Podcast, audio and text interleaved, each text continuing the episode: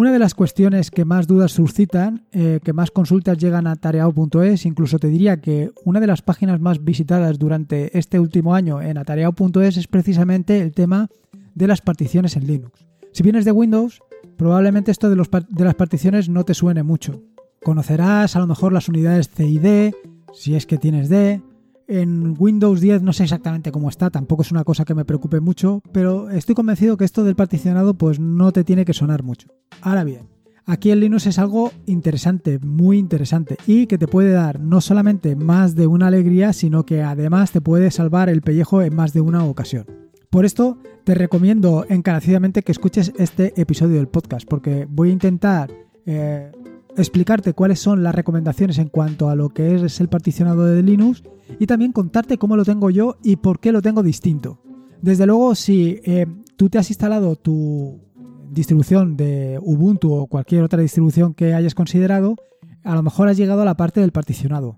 Cuando llegues a la parte del particionado, normalmente el asistente te ofrece dos posibilidades. Una primera posibilidad que consiste en que tú sigas las recomendaciones del asistente y te olvides de todo el tema este del particionado, con lo cual no habrás visto nada ni sepas exactamente qué es lo que hay ni nada de nada. Y la otra opción es que te hayas metido en, la configuración del particionado avanzado. En este caso, en el caso de que te hayas optado por entrar en, en realizar la configuración del particionado avanzado, verás que tienes diferentes opciones y diferentes posibilidades. Y aquí es donde, como te decía anteriormente, le puedes sacar mucho provecho a, al sistema de particionado. Mucho provecho y más de un alivio, como te digo. Así, en el episodio del podcast de hoy te voy a hablar, por un lado, de eh, las recomendaciones de particionado, las recomendaciones, por una parte, en base a mi propia experiencia y por otra parte, en base a las recomendaciones de diferentes, vaya, de diferentes distribuciones. Y por otro lado, te voy a contar exactamente cómo tengo yo particionado mi equipo.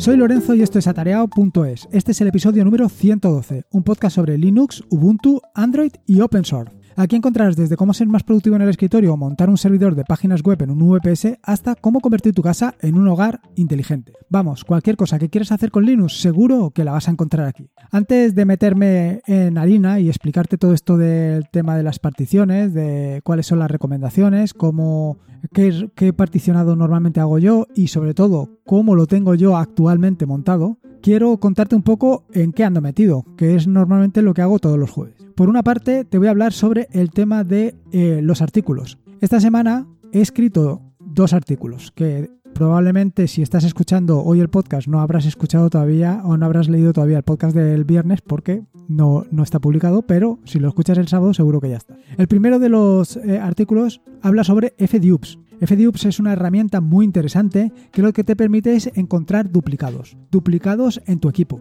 Sí, sí, sí, lo que estás oyendo. Eh, si tienes archivos que los tienes en varios directorios, con FDUPS es capaz de encontrarte todo lo que tengas duplicado, todos esos archivos, y en base a diferentes criterios y a diferentes opciones, realizar... Eh, el borrado de ellos o simplemente generar un listado para borrarlos posteriormente. Actualmente que estamos metidos en todo esto de la basura digital, en el que el concepto del síndrome de Diógenes digital está a la orden del día, pues tener una herramienta como FDUPS seguro que te va a ser de mucha utilidad. Por otro lado, eh, siguiendo con el eh, tutorial de Docker, en esta semana entramos por fin en el artículo que seguro que has estado esperando como agua de mayo. Sí, estamos en el capítulo de Docker Run, es decir, poner en marcha el contenedor. La verdad es que eh, ahora que estoy grabando el artículo, el, perdona, el podcast, te tengo que confesar que todavía no tengo terminado el, artículo de Docker Run. Estoy en ello.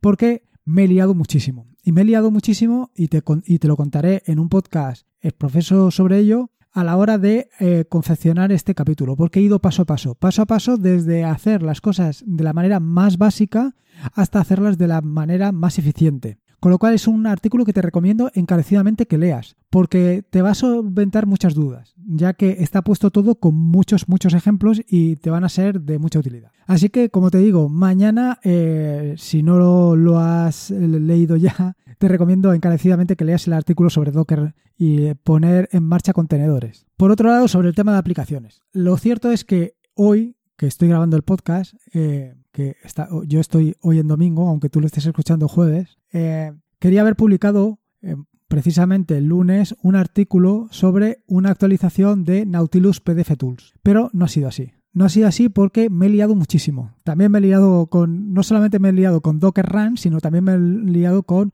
Nautilus PDF Tools. Bueno, Nautilus PDF Tools y sus dos primos, Nemo PDF Tools y Caja PDF Tools. Es decir, las tres extensiones para los tres em, gestores de archivos que te permiten hacer operaciones con archivos PDF. La cuestión es que inicialmente quería hacer algo, eh, o sea, quería primero actualizar estas aplicaciones para que estén disponibles para la nueva versión de Ubuntu y luego, por otro lado, em, pues introducir nuevas em, características. Así, una de las nuevas características que estoy terminando de introducir es el tema de la firma. Es decir, que abras un PDF y que directamente puedas poner tu firma. Ya te contaré en el, episodio probablemente del próximo lunes cómo exactamente hago todo esto del PDF, cómo hago yo o cómo pongo las firmas actualmente en los archivos PDF, para que lo hagas tú también. Aunque, claro, ahora que ya tienes, o que espero que el lunes ya tengas Nautilus PDF Tool, pues lo puedes hacer desde allí. ¿Por qué me he liado? Pues básicamente me he liado porque quería hacer, o primero he querido, he querido dotar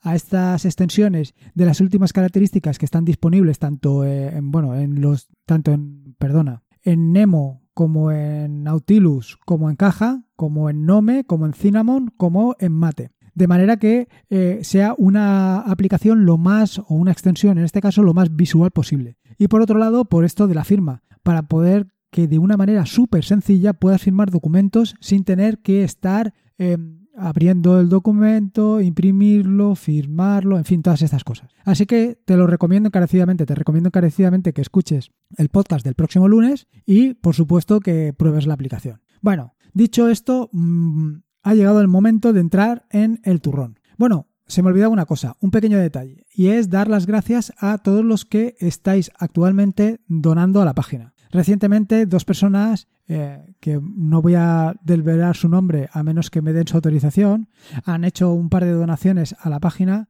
Actualmente, y es una cosa que tengo que agradecer, estoy por encima del coste tanto de la, de la página como del, del software que estoy utilizando para mantener My Weather Indicator, con lo cual, en fin, eh, Muchas gracias a todos. Y como digo, muchas gracias a los que habéis dado donaciones. Si alguien quiere o cuando haga la donación quiere que lo nombre en el podcast, no hay ningún problema. Por mí, eh, le estaré eternamente agradecido. Yo actualmente estoy empezando a contestar a todos aquellos que habéis hecho donaciones y que hasta el momento, pues por A o por B, no, eh, no se contestado como es debido. En fin, bueno, como digo, voy al turrón, al turrón del asunto, al tema de las particiones de Linux. ¿Por qué disponer varias particiones en Linux y por qué utilizar un, particionamiento avanzado y no utilizar el eh, particionamiento que viene por defecto en Ubuntu? Lo primero y principal, Home, la Home. Tienes que tener la Home en un directorio, o sea, en una partición aparte. ¿Por qué? Pues muy sencillo, por la sencilla razón de que en el momento que quieras actualizar tu sistema operativo si tienes la partición, bueno, actualizar o instalar otra distribución distinta o hacer lo que tú quieras. Si tienes tu directorio home, tu unidad home en un directorio o en una partición aparte, mejor dicho, eh, hacer la actualización, la instalación de tu sistema operativo o lo que quieras es sencillísimo. No vas a perder absolutamente nada. Sí que puedes tener algunos conflictos entre diferentes versiones de diferentes aplicaciones, pero la mayoría de las cosas van a funcionar perfectamente, con lo cual es lo más recomendable. Por otro lado, si tienes em, el tema de Windows, pues necesitarás una partición bootfi. En las notas del podcast te dejo el enlace eh, sobre exactamente cómo tienes que hacer el tema de bootfi para que funcione con Windows. Por otro lado, sobre el tema del el particionamiento recomendado, yo en principio sigo recomendando que utilices una partición swap para la memoria de intercambio. Eh, actualmente ya, es, ya está disponible desde hace varias versiones de Ubuntu que utilices un archivo como unidad de particionado. Pero ya me he encontrado en más de una ocasión con que alguna aplicación no lo lleva bien. Con lo cual, como te da lo mismo, lo más sencillo es que instales una, o sea, que crees una partición swap. Por otro lado está la partición boot, una partición bootfi específica para él y luego dos particiones adicionales más. Una partición eh, raíz y una partición home. Respecto a los tamaños de cada una de estas particiones, sobre el tema de la swap, aquí cada uno dice eh, diferentes opciones. Eh, básicamente, las recomendaciones van que para menos de 2 GB tengas 3 veces la RAM, para entre 2 y 8 GB tengas 2 veces la RAM, entre 8 y 64 GB tengas 1,5 veces la RAM y para más de 64 GB pues que no, no necesitas nada. Eh, bueno, ahora te digo, esto es para el caso de que utilices swap con hibernación. Si no utilizas swap con hibernación, pues la cuestión es más sencillo porque es dos veces la RAM, la RAM y 4 GB. Yo en general lo que estoy utilizando son 4 GB. Eh, mi RAM es de 8 GB, pero es que la verdad mm, estoy siguiendo desde hace mucho tiempo, mucho tiempo, todo esto, mm, el tema este de la evolución de la swap y en muy raras ocasiones eh, llego a tirar de swap. Digo teniendo 8 GB de RAM, con lo cual esto es cada uno tiene que hacer sus pruebas. Digo eh, que esto es la recomendación que viene en Red Hat. A mí, sin embargo, yo no me calentaría la cabeza si tienes un disco duro de 256 gigas, ¿qué más te da? Pues gasta 8 gigas de, swap y ya está, ya no tienes ningún problema. Respecto a Boot y BootEFI, te recomiendo que le pegues un, un, vistazo a las recomendaciones que hago yo en el artículo que he comentado. Allí te digo más o menos los tamaños. Vienen a estar en torno a los 250 megas, pero realmente cada núcleo de Linux son 30 megas, con lo cual en, en poco de, no sé, a lo mejor en 100 100 megas tienen más que suficiente, no es cuestión de que hagas más. Por otro lado está eh, la partición raíz. Aquí mi recomendación es que la hagas de 50 gigas. Sí, te va a parecer una barbaridad, pero no. Ya te digo que no, porque llega un momento que te pones a instalar, instalar, instalar cosas y cada vez va creciendo. Inicialmente esta recomendación yo la hacía de unos 15 gigas, de 20 gigas. Luego el siguiente paso fue empezar a recomendar a 30 gigas. Pero es que últimamente ya me he pasado. Últimamente ya estoy en los 50 gigas en la, de recomendación, porque normalmente me paso ya de los 30 gigas. Quiero decir, no llego a los 50, pero sí que estoy en 30, 35 gigas, con lo cual, o a lo mejor en 25, pero vaya, tener 25 eh, gigas de, de partición root y, estar ahí con el con la soga al cuello porque solamente tienes un máximo de 30, pues me parece una tontería. Y luego, por otro lado, está la, la partición home. Aquí la partición home, yo te recomiendo que la hagas de todo lo que queda. Así, sin tonterías. Esto es eh, la recomendación. ¿Qué es lo que sucede? Que si vas a tener más, más distribuciones, pues esto pues lo tienes que ver de otra manera. Pero básicamente esta sería mi recomendación. Ahora, dicho esto, eh, respecto a los temas en cuestión, lo primero es el tema del cifrado. Yo te recomiendo que cifres la home, pero esto es algo que como verás, yo no lo tengo así y por otras cuestiones distintas. Luego, además de esto, tienes eh, el directorio bar. Este directorio normalmente se utiliza por aplicaciones como Apache y MariaDB. Tú normalmente no lo vas a tener utilizado porque eh, va a ser un entorno de escritorio, pero sí que tienes que tener en cuenta en ello, por ejemplo, para la Raspberry. Para la Raspberry sí que deberías de crear una partición específica para bar y además darle un tamaño considerable si, le vas a, la vas a utilizar con Apache, con Nginx o con MariaDB. Igualmente debes de tener en cuenta algunas consideraciones sobre el tema de bar y TMP. Todas estas cosas las dejo en las notas del podcast. Por otro lado, te, quiero hacer una mención especial a dos directorios, que es el directorio punto, el directorio de tu home, que es eh, home, Lorenzo en mi caso, barra punto caché, barra thumbnails, y eh, luego otros dos directorios, que son, para caso de que utilices Firefox, punto caché, barra Mozilla y punto caché, Google Chrome. Estos dos o estos tres directorios son verdaderos consumidores de disco. Se lo comen, queda gusto el de los thumbnails, porque son todas las miniaturas que se generan de todos los archivos que tengas en tu eh, sistema operativo.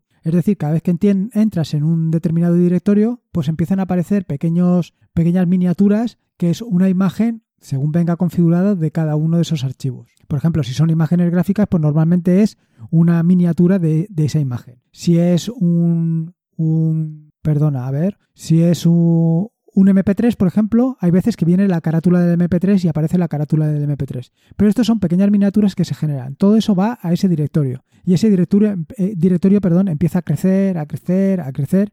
Igual que los directorios de caché de tanto de Mozilla como de Google Chrome o de Chromium. Se convierten en verdaderos em, basureros. Así que mm, te recomiendo que le pegues un vistazo a esos directorios. Hay una aplicación muy interesante que te permite ver de una manera gráfica eh, todos los directorios que se llama Babylon y, te permiten identificar efectivamente dónde está todo eso para que lo elimines y dejes tu equipo lo más sencillo posible. Bueno, Ahora ya te he contado un poco lo que son las recomendaciones en cuanto al particionado. ¿Cómo lo tengo yo? Vale, pues yo no lo tengo exactamente así. Yo tengo, además del directorio home, o digo, de la partición home, perdón, otra partición que se llama datos. Y esa partición que se llama datos es, eh, es donde tengo toda mi documentación. Pero toda es toda. Todos los archivos que genero, todos los... Eh, a ver si me, si me acuerdo, vaya, todo el código que tengo, en fin, todo está ahí. Bueno, aparte de estar evidentemente en GitHub o GitLab, dependiendo de, qué repositorio esté utilizando. Pero todo está en una partición llamada datos. Esa partición llamada datos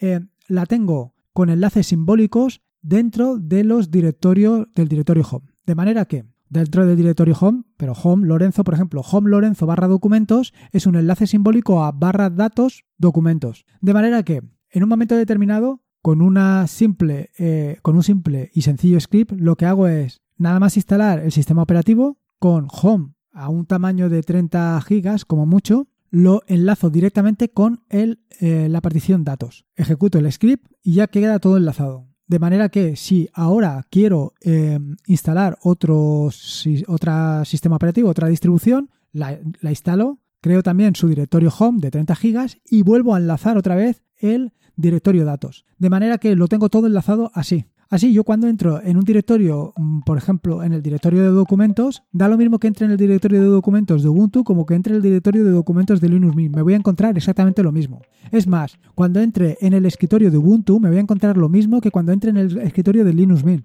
Están los mismos archivos, los mismos documentos. Es más, las configuraciones básicas de los principales, eh, de las principales aplicaciones que utilizo, como pueden ser eh, Visual Studio Code o como puede ser eh, la que utilizo para grabar Audacity o incluso Firefox, todo eso está guardado exactamente en el mismo sitio. Con lo cual, con independencia de que entre en una distribución o entre en otra, siempre me encuentro lo, mismo y siempre me encuentro en la misma configuración. Como si siempre hubiera estado utilizando el Linux Mint, aunque haya, aunque haya pasado un mes desde la última vez que lo utilicé. Creo que es una, una configuración muy interesante. Es una configuración que ya comentó en un podcast hace tiempo Yoyo Fernández. No, yo creo que el tema este de los enlaces simbólicos no lo tenía, pero bueno, eh, la idea es básica, o sea, la, idea de compartir una partición con todas las distribuciones, pues es lo más sencillo posible. Si además le pones el plus de los enlaces simbólicos, pues lo tienes perfectamente todo preparado para funcionar como, como si lo hubieras estado utilizando desde siempre. Bueno, espero haberte aclarado algo sobre el tema de las particiones, si es que tenías alguna duda sobre ello, o si te ha parecido interesante el tema de cómo tengo yo el tema eh, las particiones, pues, eh, pues lo puedes aplicar tú también. A mí me parece una solución muy, muy, muy interesante. En cualquier caso, espero que te haya gustado el podcast de hoy. Te recuerdo que puedes encontrar las notas del podcast en atareado.es, que me dejes alguna valoración en, ah, en algún, vaya, podcatcher que estés utilizando tú, en el servicio que utilices tú, ya sea que utilices iTunes, ya sea que utilices Evox, en fin, donde sea. La cuestión es eh, si puedes dejar esa valoración para intentar que el podcast llegue a más gente y lo conozca más gente y más gente pueda disfrutar de Linux en el escritorio o en la Raspberry o donde quiera que lo quiera utilizar. Te recuerdo, como te decía, que Cualquier cosa que quieras comentarme me la puedes dejar en atareado.es y que este es un podcast suscrito a la red de podcast de sospechosos habituales. Que puedes suscribirte a esta red de podcast en fitpress.me barra sospechosos habituales y por otro lado también te recomiendo encarecidamente que escuches los podcasts de la red de podcast porque hay podcasts que son realmente eh, interesantes. Yo diría que todos, pero claro, para gustos los colores. Por último, como te digo siempre, recordarte que la vida son dos días y uno ya ha pasado. Así que disfruta como si no hubiera mañana y si puede ser con Linux, mejor que mejor. Me quedo aquí a ver si consigo terminar la aplicación de Nautilus PDF Tools, Nemo PDF Tools y Caja PDF Tools para que la tengas disponible el próximo lunes. Un saludo y a disfrutarlo.